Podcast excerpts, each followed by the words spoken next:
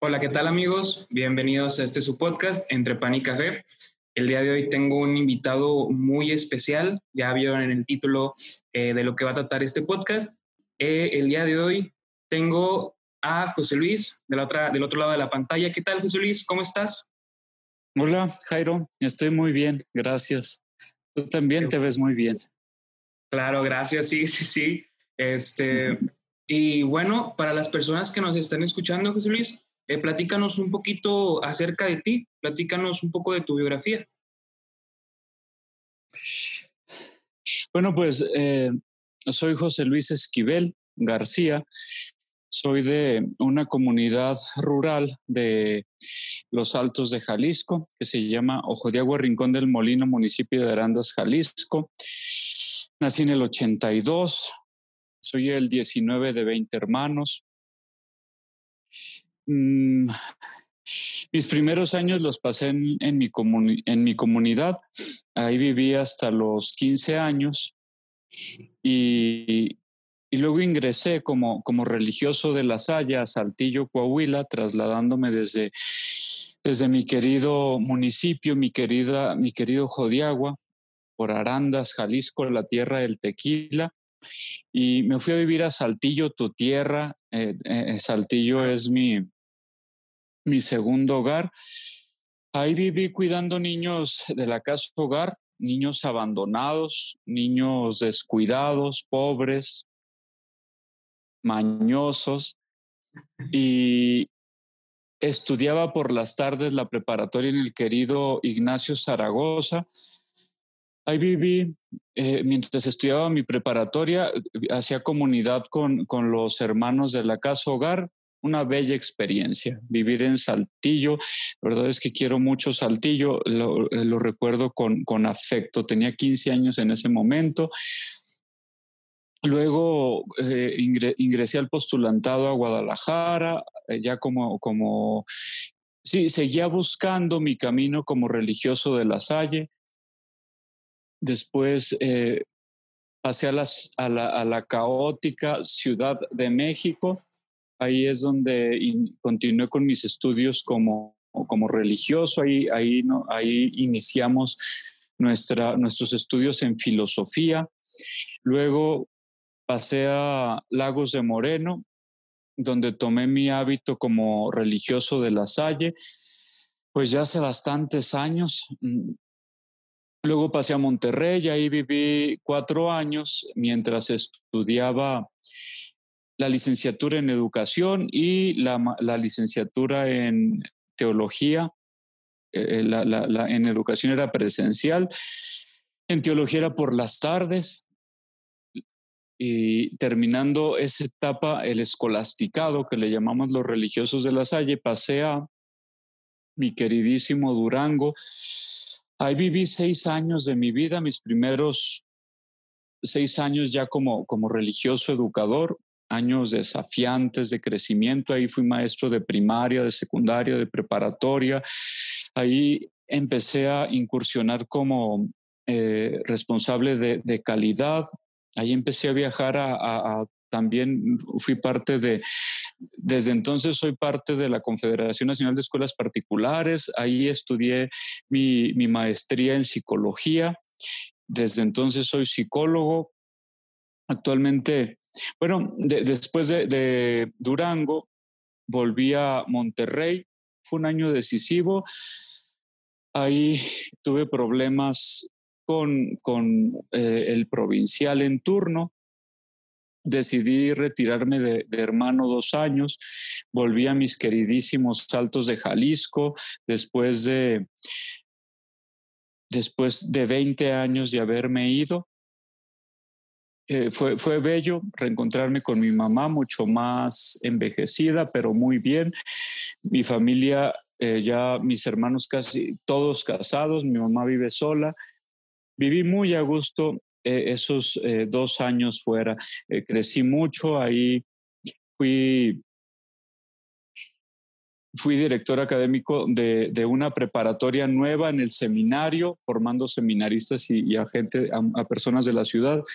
Y ahí también inicié mi, un proyecto nuevo como conferencista, como tallerista. Entonces, ya tengo tres años que regresé. En general, eh, ya tengo 48 años, ya no, ya no soy tan joven.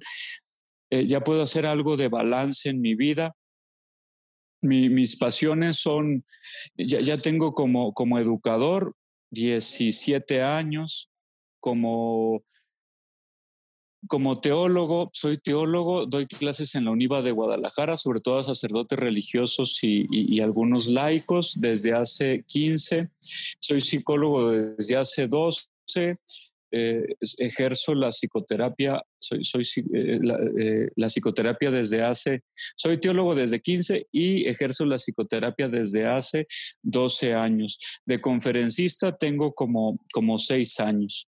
Ahora en la pandemia, todo esto lo hago virtualmente.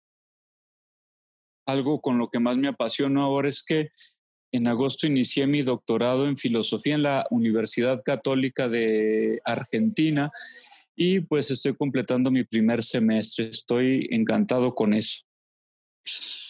Un poco ese soy, Jairo.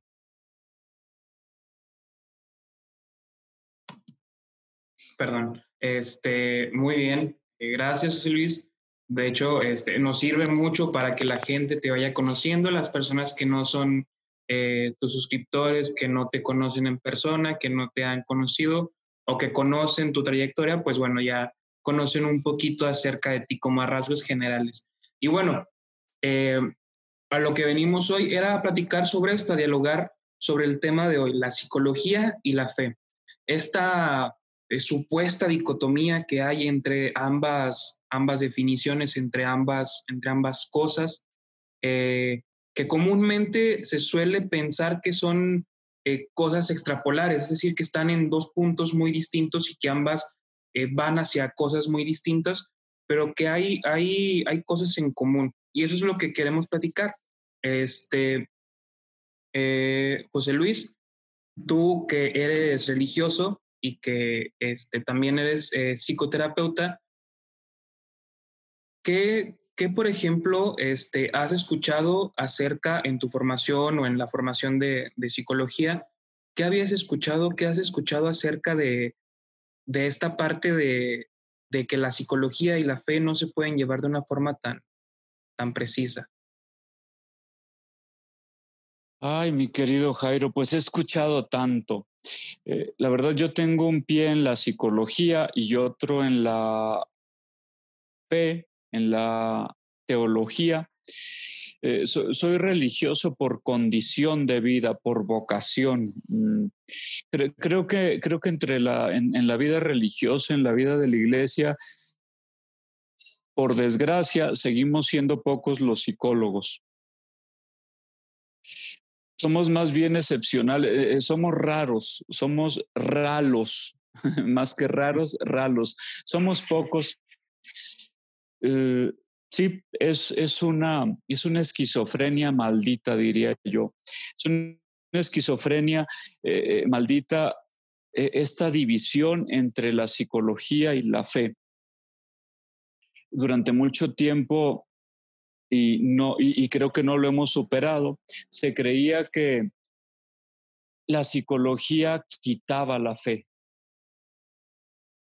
Y luego hubo otros eh, coletazos después de Vaticano II donde hubo esta desorientación tremenda y, creo, veo, creo que se, ¿cómo lo digo?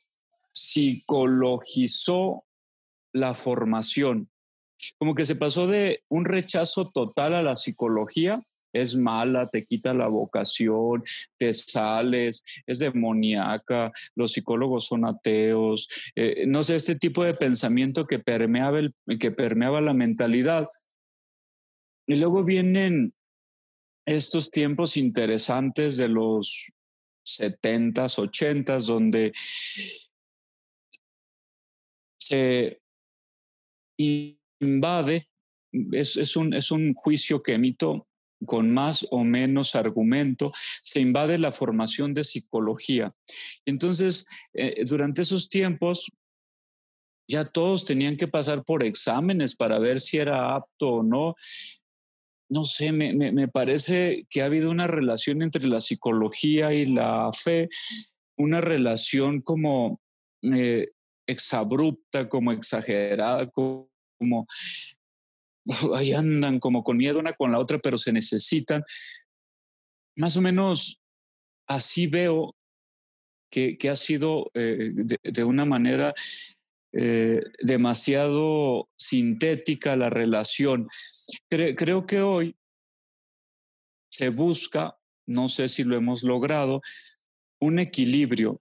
Cada vez en más congregaciones se introduce, por ejemplo, la, la fe la, psicología, el acompañamiento psicológico al acompañamiento espiritual.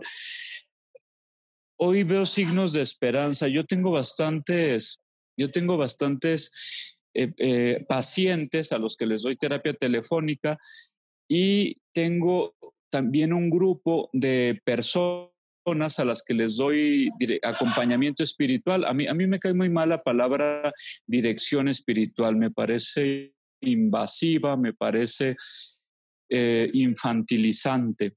No, yo no, yo no te dirijo. Tú te diriges, yo te acompaño. Y, cuando doy cuando doy terapia psicológica, entra la dimensión de la fe.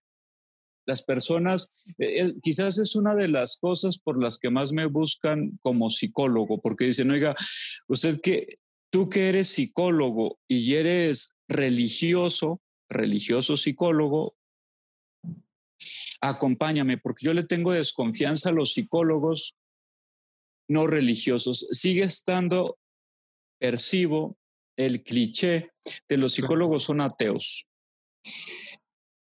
Veo signos de esperanza porque, y, luego cuando doy acompañamiento espiritual, terminamos tocando el sustrato humano, diría Carl Rogers en su estudio, el proceso de convertirse en persona. El, el, sustrato humano y el sustrato espiritual terminan encontrándose. O Virginia Satire en su libro, en su estudio Psicoterapia Familiar Sistémica, habla como eh, el círculo espiritual. Dice que las personas, eh, que los centros de las personas están, son como, como una piedra lanzada que provoca, produce círculos en el agua. El primer círculo es personal, eh, psicológicamente me siento, luego eh, emocionalmente, emocionalmente me siento. como el primer círculo es lo que pienso, el segundo, lo que siento, el tercero, lo que hago físicamente, psicológicamente, relacionalmente y ella agrega espiritualmente. Esos son como los círculos eh, que ella detecta en los seres humanos. Físicamente, psicológicamente, relacionalmente, espiritualmente. Creo que alcanza a entrar lo espiritual en lo psicológico, aunque hay problemas en la manera de entenderlo en la parte religiosa. Aunque ahora hablé de la formación, esto aplica más o menos en general para, para las y los creyentes. Esto pudiera comentarte, mi querido Jairo. Ok, bien. Eh, hablabas ahorita un momento de, de, esta parte de, en uno de los círculos más más grandes, más externos de, esta parte sistémica, de la parte espiritual. Eh, ¿Cómo esta parte espiritual le ayuda, eh, cómo esta parte espiritual le afecta más bien de forma positiva o negativa eh, a la persona? ¿Cómo, cómo es su, su relación de manera espiritual con, con la psicología de la persona en sí? Eh, mm, con tu pregunta me recuerdo a uno de los, de los eh, eh, estudiosos, de los autores, que, que, más ha logrado permear en este sentido psicológico y espiritual en las personas. Ha habido varios, pero es un hito, diría yo, es un hito en la historia contemporánea. Anselm Green, el, el monje benedictino, que es monje, psicólogo. ¿Cómo afecta, mm, cómo, cómo influye, qué lugar tiene lo espiritual en lo psicológico en la persona? Eh, ¿Qué te diría? Dependiendo de la persona dependiendo de la persona. En las personas más, hay personas con una fe infantil, mágica, una fe distorsionada, me, atrevo a decir. Por eso, por eso yo como teólogo empujo mucho y eh, invito, provoco a que pasemos de una fe infantil a una fe adulta. Okay. Hay personas con una fe muy infantiloide, pero en mal, en mal plan. Personas que, tienen una fe muy mágica. Yo vivo en San Juan de los Lagos, una ciudad muy eh, de mucha fe. No sé si de mucha fe, pero por lo menos de mucha devoción, que no es lo mismo. Mira, conozco a personas con una fe muy, con imágenes distorsionadas de Dios. Dice José María Mardones en su libro, Matar nuestros dioses. Porque, porque el problema no es Dios, el problema es la interpretación destructiva de Dios que puedo hacer cuando, cuando acompaño a las personas, cuando, cuando formo. No sé, justo en esta semana acabo de estar con los encargados de la catequesis de la diócesis de San Juan. Eh, ayer y antier estuve con, las, eh, con, catequistas para adultos y ahí mismo me encuentro, esto, esto lo hago desde hace ya muchos años, eh, formar a catequistas, formar a agentes, for, agentes de pastoral, formar a, maestros, a mamás, papás, y, y encuentro que puedo tener una fe muy parecida a la magia, una fe, unas distorsiones de Dios con las que me daño espiritualmente y también psicológicamente. Creer en un Dios terrible, tremendo, un, Dios un Dios que, pienso que me castiga, que está anotando en el libro de la vida cada uno de mis defectillos. Pues esa es una fe, esa es una fe dañina, esa es una fe eh, destructiva, esa es una fe inmadura, mágica, eh, donde se mezcla lo psicológico con lo espiritual. Hay otras personas, mm, no sé, no, no, no, no me, no quiero, no quiero decir que la mayoría o la minoría, pero veo un grupo de personas con una sana integración, integración entre su dimensión psicológica y su dimensión espiritual. Yo, yo por ahí le empujo. Eh, eso es lo que provoco, para eso doy mis conferencias, para eso doy mis cursos, para eso soy maestro, para eso acompaño. Abogo por la fe y la razón, que no nos pase como como este químico eh, que decía, cuando entro a la iglesia, me quito la percha del laboratorio y, y me coloco solo como creyente.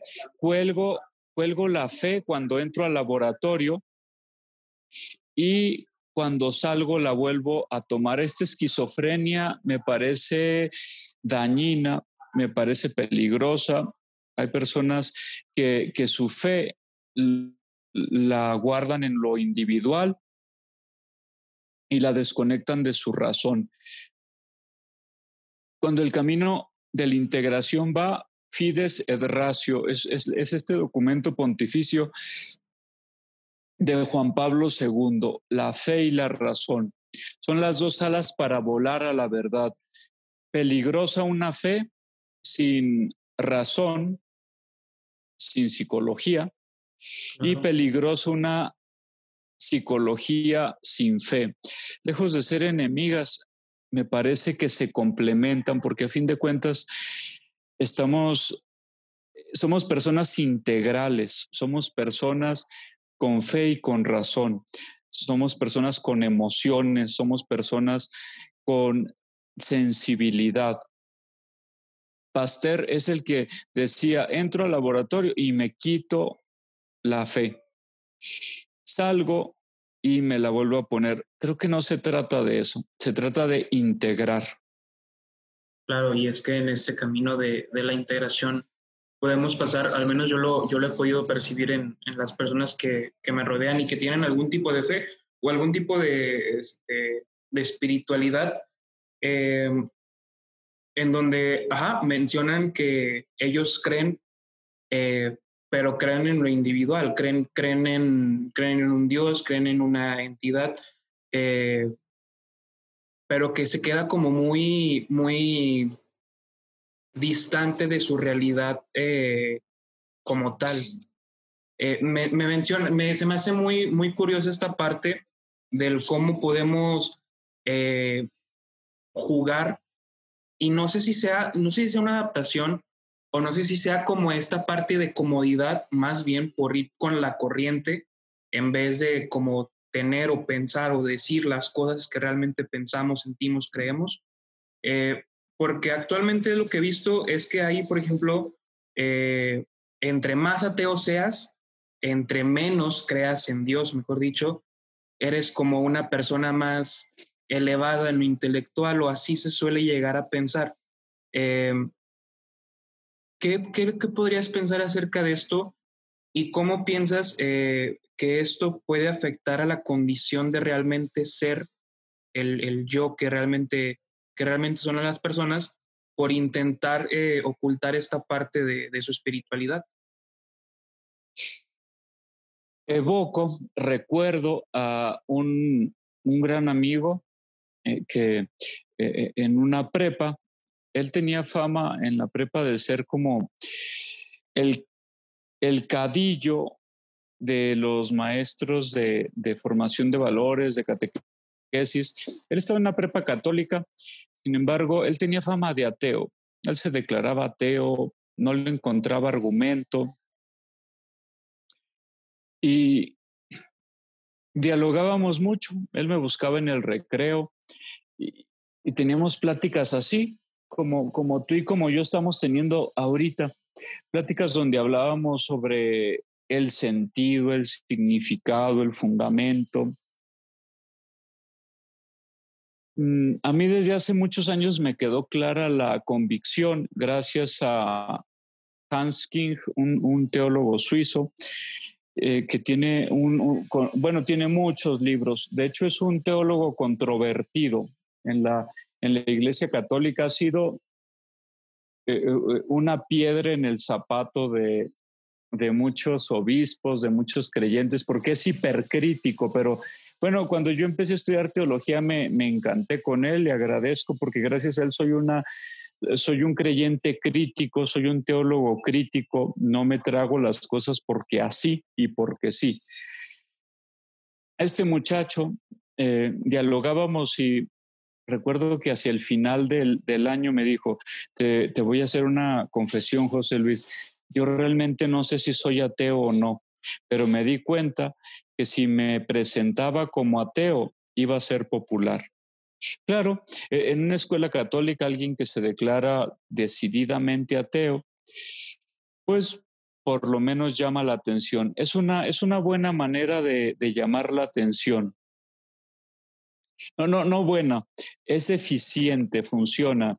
Sí, yo creo que hay ateos por moda.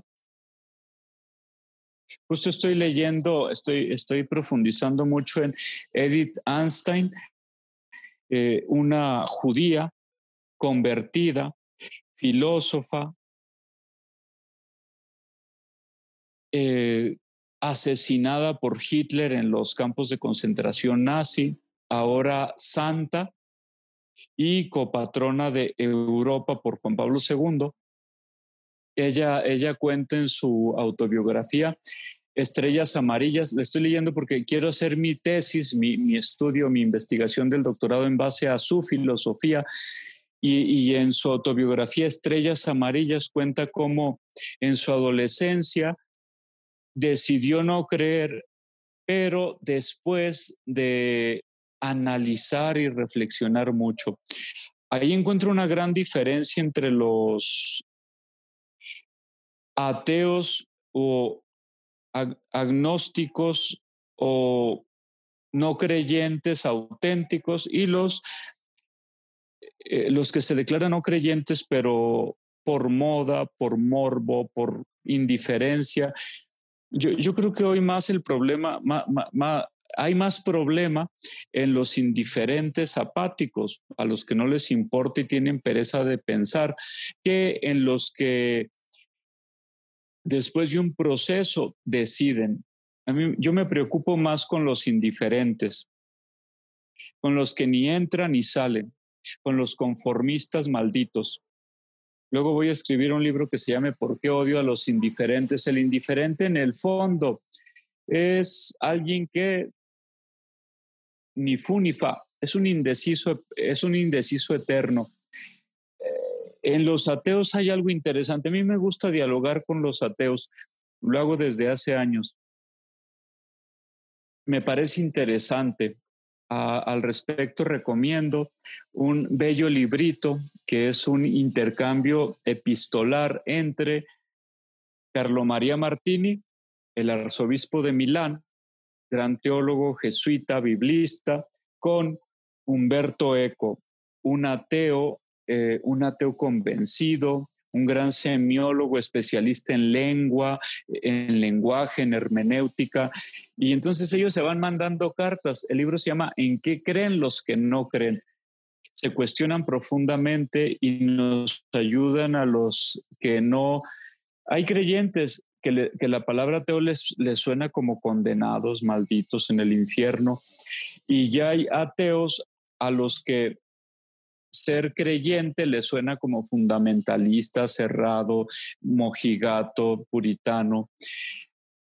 Me parece que se trata de, diría Francisco en Fratelli Tutti, el último documento pontificio, se trata de, en lugar de muros, a propósito de el idiota de Trump, construir puentes eh, porque el que construye un muro termina ahogado en su horizonte, dice bellamente Francisco.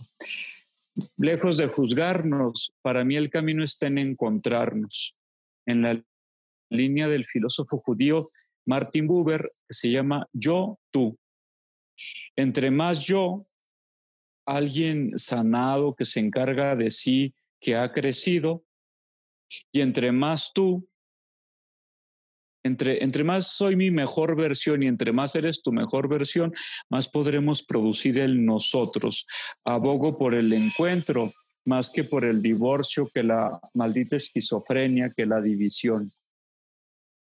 Claro, y, bueno, en esta parte de eh, que mencionabas como esa parte de los tibios que, que, incluso se menciona en esta parte de los indecisos, eh, existe esta parte también de, dentro de la dentro de las personas eh, que, cuentan o que suelen tener fe, eh, este tipo de personas que solamente creen por creer y que no realmente se cuestionan, o sea, que solamente siguen como esta creyente, es, esta, esta corriente.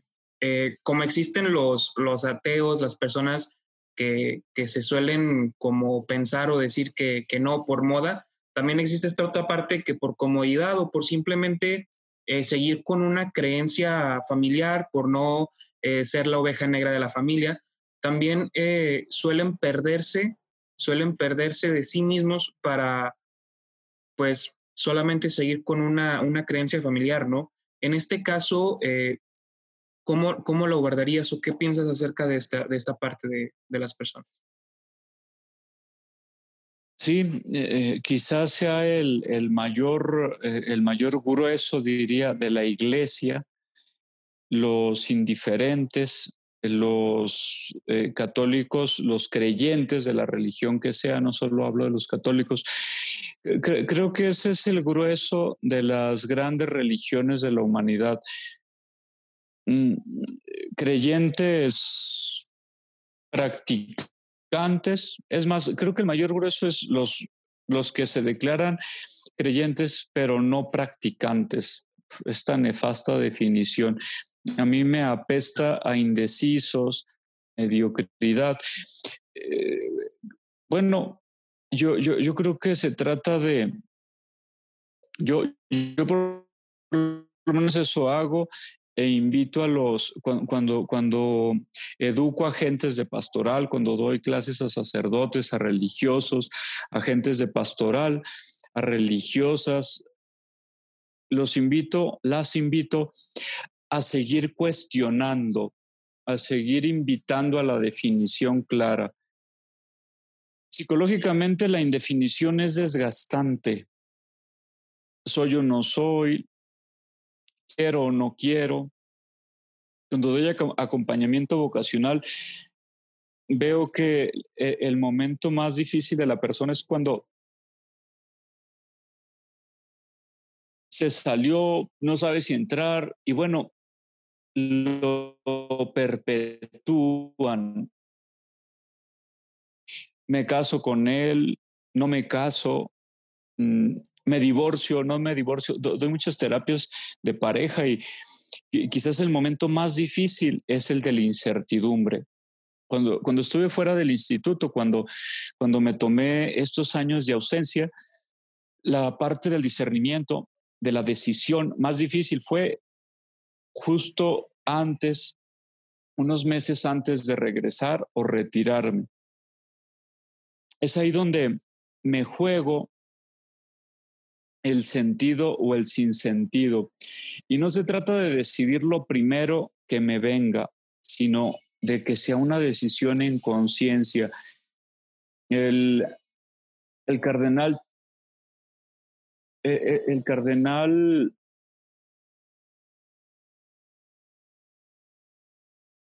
eh, es un africano, Sara, el cardenal Sara es un africano tiene un impactante libro que se llama La fuerza del silencio. Y ahí, ahí coloca él la indefinición.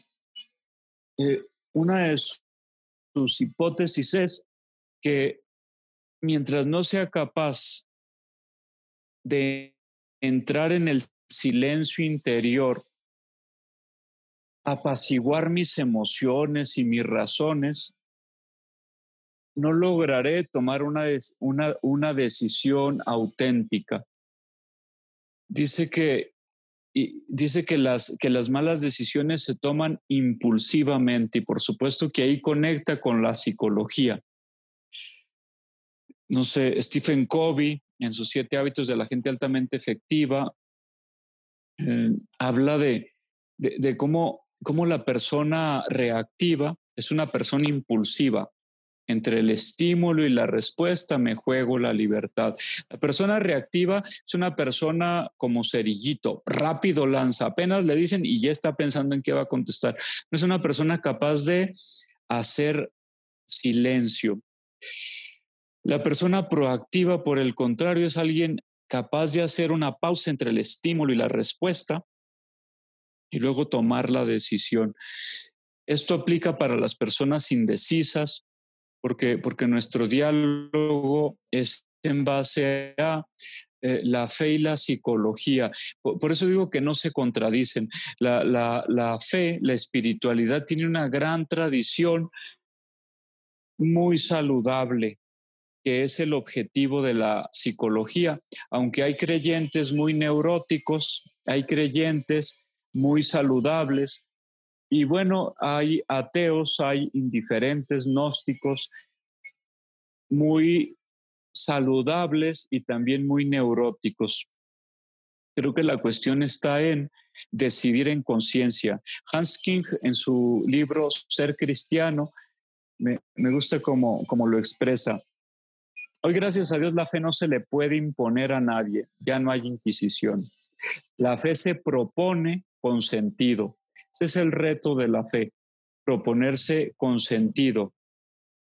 En, en, ese mismo libro, Ser Cristiano, él dice, bueno, la fe no es racional, la fe no es matemática.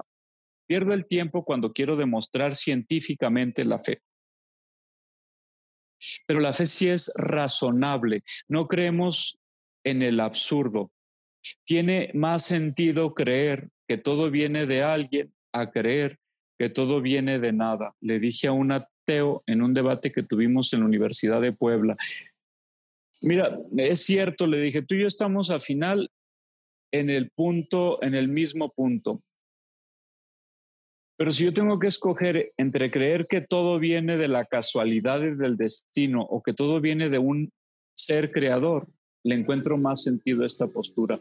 Pero la fe no se impone, se propone, se decide. Claro, y es en esta libertad en la que se propone si se decide, si se decide tomar o no. Y es este, este, y recuerdo mucho en una de las pláticas que hacías, en uno de los eh, videos que subías que decía, mencionabas esto de, ay, de este, de, de, un psicólogo que decía que cuando sea un sí, que sea un sí rotundo y que cuando sea un no, sea un no rotundo para no caer en indecisiones. Y es totalmente cierto, porque cuando eh, dudamos o cuando solemos eh, pensar o sobrepensar las cosas, es ahí cuando también tenemos como estas ciertas eh, incertidumbres que no nos dejan avanzar. Entonces, pienso que sí, o sea, realmente la persona que, quiere o que acepta, que dice sí, voy a creer, es una persona que también va a tener bastantes herramientas, bastante, bastantes motivantes, porque yo pienso, o al menos soy, de la creencia de que las personas que tienen fe suelen tener una motivante bastante, bastante eh, fuerte que en ciertos momentos, y lo he visto en, mucha gente, eh, incluso había, había leído este, un artículo de que las personas que tienen, eh, que tienen algún tipo de fe, de algún tipo de creencia, este, suelen eh, superar los, los, problemas de una forma más, más fácil que las personas que suelen o deciden no creer en nada, así tal cual, no creer en nada. Entonces yo pienso que la, la fe en algo este, es algo, es un recurso bastante importante para poder superar las cosas, las cosas difíciles, ¿no? Pero esta fe tiene que ser eh, eh, clara y tiene, creo que tiene que ser a conciencia, no tiene que ser impuesta. Sí, de acuerdo contigo. Eh, el psicólogo al que te refieres es Fritz Perls, el creador de la Gestalt. Sí.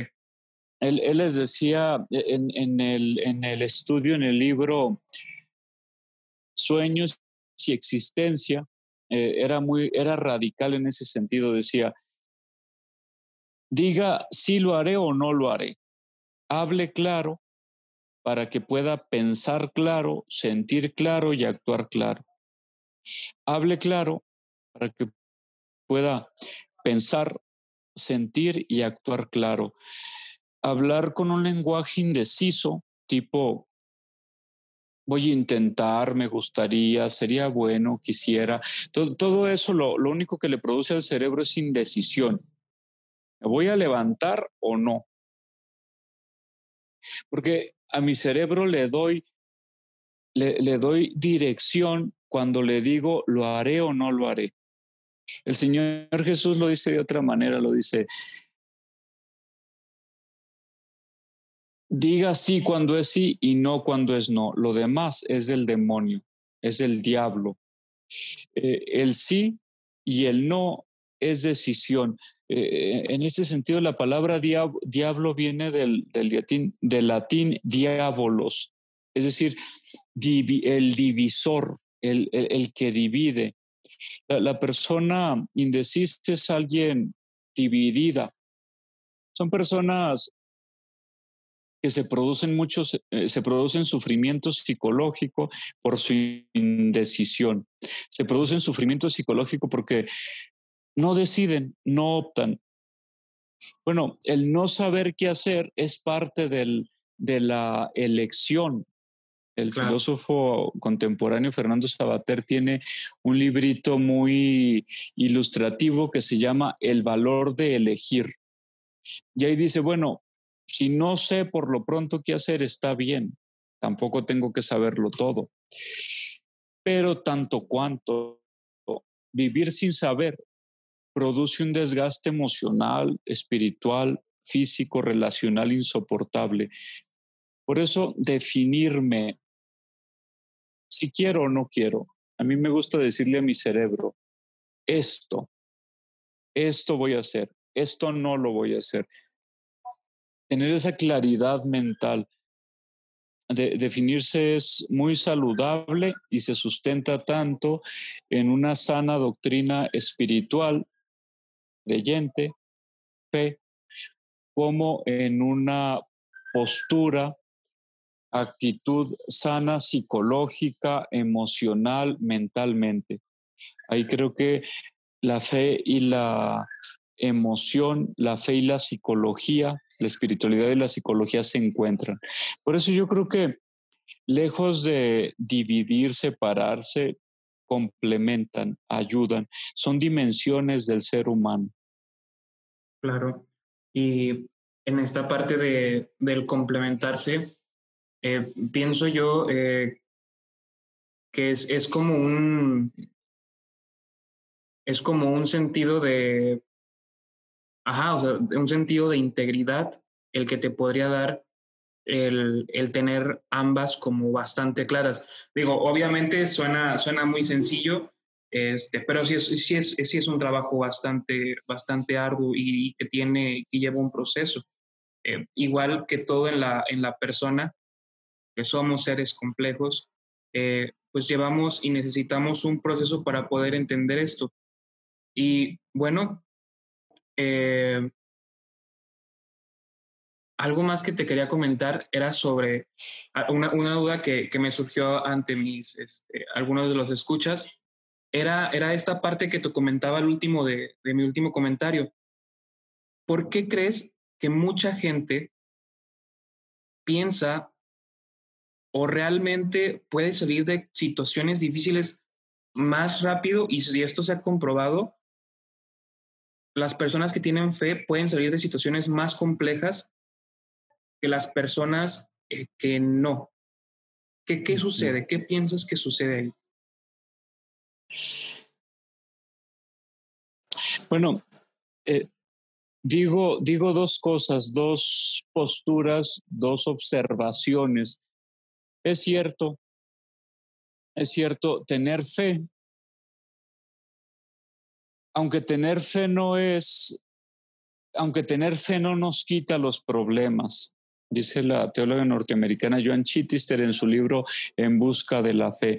Eh, la fe no nos quita los problemas, nos da fuerza para superarlos, aceptarlos o enfrentarlos y solucionarnos solucionar, solucionarlos. Que quede claro que, que la fe no nos quita los problemas. La, fe nos da un horizonte diferente. Ahora, ahora habría que ver qué tipo de fe. Hay personas con una fe con la que realmente en lugar de ayudarse a superar los problemas más rápido se complican. Hay personas con una fe mágica, con una fe dañina, con una fe eh, masoquista. Esto me lo manda Dios, quiere que sufra, su voluntad es que esté peor, Él quiere que... Bueno, e, esa fe es cuestionable cuando no desacreditable, eh, estas personas, lejos de, de, que la fe les ayude a superar sus problemas psicológicos, físicos, eh, del tipo que sea, se, les estorba. Pero el problema no es la fe. El problema es su madurez que contamina su fe. Hay personas que utilizan la fe para culpar a Dios, para utilizar a Dios, diría Dietrich Bonhoeffer, un teólogo asesinado por Hitler, en su libro Resistencia y Sumisión. Hay quien utiliza a Dios de tapagujeros de su ignorancia. Bueno, esa fe, lejos de ayudar a la persona a superarse más rápido, se hunde más rápido. Las personas que yo veo que, que logran, eh, en, las personas en las que su fe las ayuda a salir a flote, a, a, superarse, a luchar, a esperar, a aceptar, son personas con una fe adulta, con una confianza. Yo tengo confianza en Dios y como decimos en esta región del país y en muchas otras, pero a Dios rogando y con el mazo dando. El creyente inmaduro usa, utiliza a Dios como máquina expendedora de necesidades. Piensa que por ofrecerle una manda, prenderle una veladora, le va a arreglar su problema. El creyente maduro le ofrece la manda, le prende la veladora, ora y pone de su parte para solucionarlo. Creo que ahí sí es un buen complemento. No cuando no creo en nada y me resigno a el nihilismo, el vacío, tipo Nietzsche, Freud. Siento ternura con Freud porque cuando se le murió su hija, eh, escribe una carta donde dice, ¿y ahora quién culpo de mi soledad? En esta pérdida es mucho más difícil mantener mi postura atea. En el fondo, tener una fe madura, tener una fe confiada pero responsable, es un gran aliciente fuente de crecimiento. Tener una fe mágica y responsable, no estoy seguro que ayude a la persona a salir adelante. Creo, también he visto, mucha, he visto muchas personas que gracias a su fe superan más rápido su problema y a otras que por, por su fe inmadura se hunden, mm, se amargan más, porque piensan que, que, que en el fondo son víctimas de la culpa. En el fondo Dios les está mandando ese sufrimiento porque se lo, se lo merecen. Ahí la fe, lejos de ayudar, estorba en ese sentido. Pero no es por la fe, es por la persona y su vivencia. Sí, prácticamente es, por este, este sentido de que se da mucho, que se da mucho el sentido de, ser eh, capaz de responsabilizarse eh, de lo que de lo que siento, pienso, hago, este, porque es muy fácil, es muy fácil incluso eh, las personas que, que, también se ve muchísimo, las personas que tienen fe en algo o en alguien o en sí mismos, este, suelen culpabilizar a otras, a otras partes, a otras situaciones, a otros momentos, otras instancias, eh, y la responsabilidad la dejan hasta el último, como si la dejaran en un closet este, apartado de ellos y nunca la tomaran en cuenta. Yo pienso que también esta fe que, eh, que mencionabas ahorita, que culpabiliza, y este, pues es una fe que, que, al final de cuentas comienza a ser como una carga pesada que traes en, en tu moral, de manera coloquial lo podemos decir así. En vez de ser alguien, una fe que te ayude a responsabilizarte y a enfrentar los problemas de una forma bastante este, buena, bastante eficiente, pienso que podría ser un obstáculo, como lo mencionabas.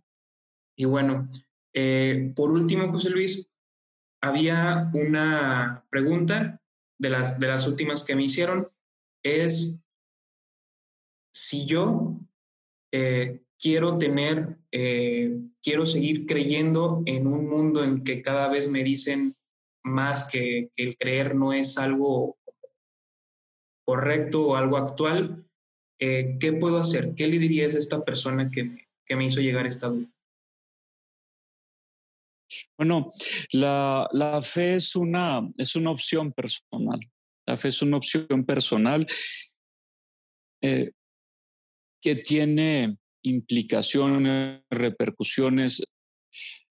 La, la, mi, mi, fe la recibí gracias a, a mi abuela, a mi papá, de mi abuela recibí una fe rezadora, de mi papá recibí, heredé una fe cristera, combativa, de mi mamá heredé una fe íntima, mm, devocional,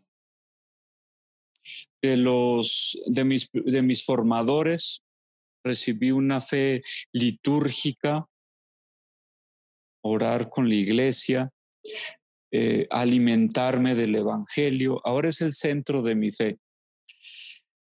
El centro de mi fe es el Evangelio cotidiano, el Evangelio de cada día, porque, porque si me asomo al Evangelio, como dice José María Castillo en su libro Espiritualidad para Insatisfechos, a, estas personas, a esta persona que te pregunta esto, la, invitaría a que leyera Espiritualidad para Insatisfechos de José María Castillo, o si necesita como una introducción básica pero actualizada a la fe, que leyera, por ejemplo, Esta es nuestra fe de González Carvajal, o El credo para cristianos un poco escéptico o para escépticos un poco cristianos. Bueno, en general, ¿qué le diría? Que, que aprenda a decidir en madurez por cuenta propia, que la fe es una decisión profundamente personal. A mí me heredan una fe y yo soy responsable de qué hago con ella. La dejo que se seque como una planta verde, inmadura, o la riego, la cultivo y hago que crezca. ¿Qué le diría?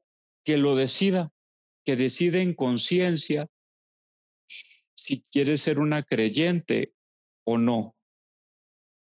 Le sugeriría que no se quedara en las medias tintas, en la mediocridad, en la indecisión. Eso sí me parece neurótico, tanto psicológica como espiritualmente, ¿no? Que se decida y el ambiente, la sociedad, las personas no me determinan. Entre más inmaduro soy, más peso tiene lo que otro opina en mí o sobre mí. Entre más maduro soy, soy más capaz de tomar mis propias decisiones, aunque sea impopular. Las personas inmaduras son adictas a la aprobación. Las personas maduras vivimos de nuestras convicciones, aunque no siempre sean populares. Así cerraría Así cerraría nuestro diálogo, mi querido Jairo. Eh, una interesante reflexión entre fe y psicología. Son, son dos de mis grandes pasiones. Mi, pasión es eh, religiosa, mi pasión es educativa, mi pasión es psicológica y bueno, la integro con lo filosófico, esta pasión por pensar por avanzar juntos, por dialogar. Estoy convencido que entre más mi yo dialogue con el tú, lograremos un nosotros. Y creo que de eso se trata. Edith Einstein aboga por ni por el individualismo ni por el colectivismo, sino por la comprensión empática, esta apertura que no está libre de roces y de conflictos, pero al final es lo más saludable. Muy bien, José Luis. Pues muchas gracias. Eh, de verdad me gustó muchísimo porque aprendí o recordé e incluso avancé muchísimo en esta parte de, de entender, igual que, que las dudas, algunas dudas de mis, este, de mis escuchas, pues entender que esta parte de la psicología y la fe tienen un tanto más puentes que, que muros, mencionados. Exacto. Entonces, te agradezco muchísimo, este, te agradezco muchísimo la invitación, el que te hayas tomado el tiempo de estar aquí. La verdad, lo agradezco. Eh, era un tema que me gustaba que me, eh, que tenía como cierta cosquillita, cierta espinita de, de, tocar la psicología y la fe, porque en muchos diálogos lo, lo había escuchado, esta parte, como, como lo mencionábamos en un inicio, esta dicotomía que se cree que existe entre ambas. Y bueno, al final de este podcast nos dimos cuenta un poco acerca de los puentes que, existen entre ellas. Gracias, Jairo. Invito a, tus escuchas eh, a poder, si, gustan, si gustan contactarme, les paso mi contacto por si quieren. Eh, tengo una página, tengo un canal en YouTube y tengo una página en Facebook que, donde aparezco como José Luis Esquivel, José Luis Esquivel con B grande.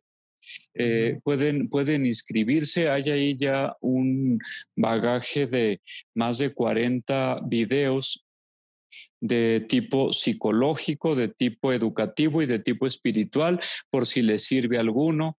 Pueden agregarme a Facebook. También aparezco así como José Luis Esquivel con B grande. Muchas gracias por el espacio. Para mí fue una oportunidad también de buscar la raíz, las raíces de la psicología y de la fe. Hace años que, entiendo, que creo que no son eh, espacios separados. Al fin de cuentas, el humano es único. Se trata de algo integral. Malditas divisiones, más bien nos estorban. Muchas gracias y te mando un abrazo y saludo con mucho gusto a todos tus oyentes, nuestros oyentes ahora. Muy bien, así es, ya son nuestros porque ya eres parte de esta, de esta comunidad, José Luis. Pues bueno, ahí lo tienen amigos. Gracias por habernos escuchado, gracias por habernos eh, puesto atención. Gracias por, por, sus dudas, por sus preguntas. Eh, síganme contactando en la parte de la descripción y en, en mis redes sociales. También les dejo las redes sociales de José Luis para que contacten y vean todo su contenido. Bien, pues bueno, sin más que decir, nos vemos hasta el siguiente.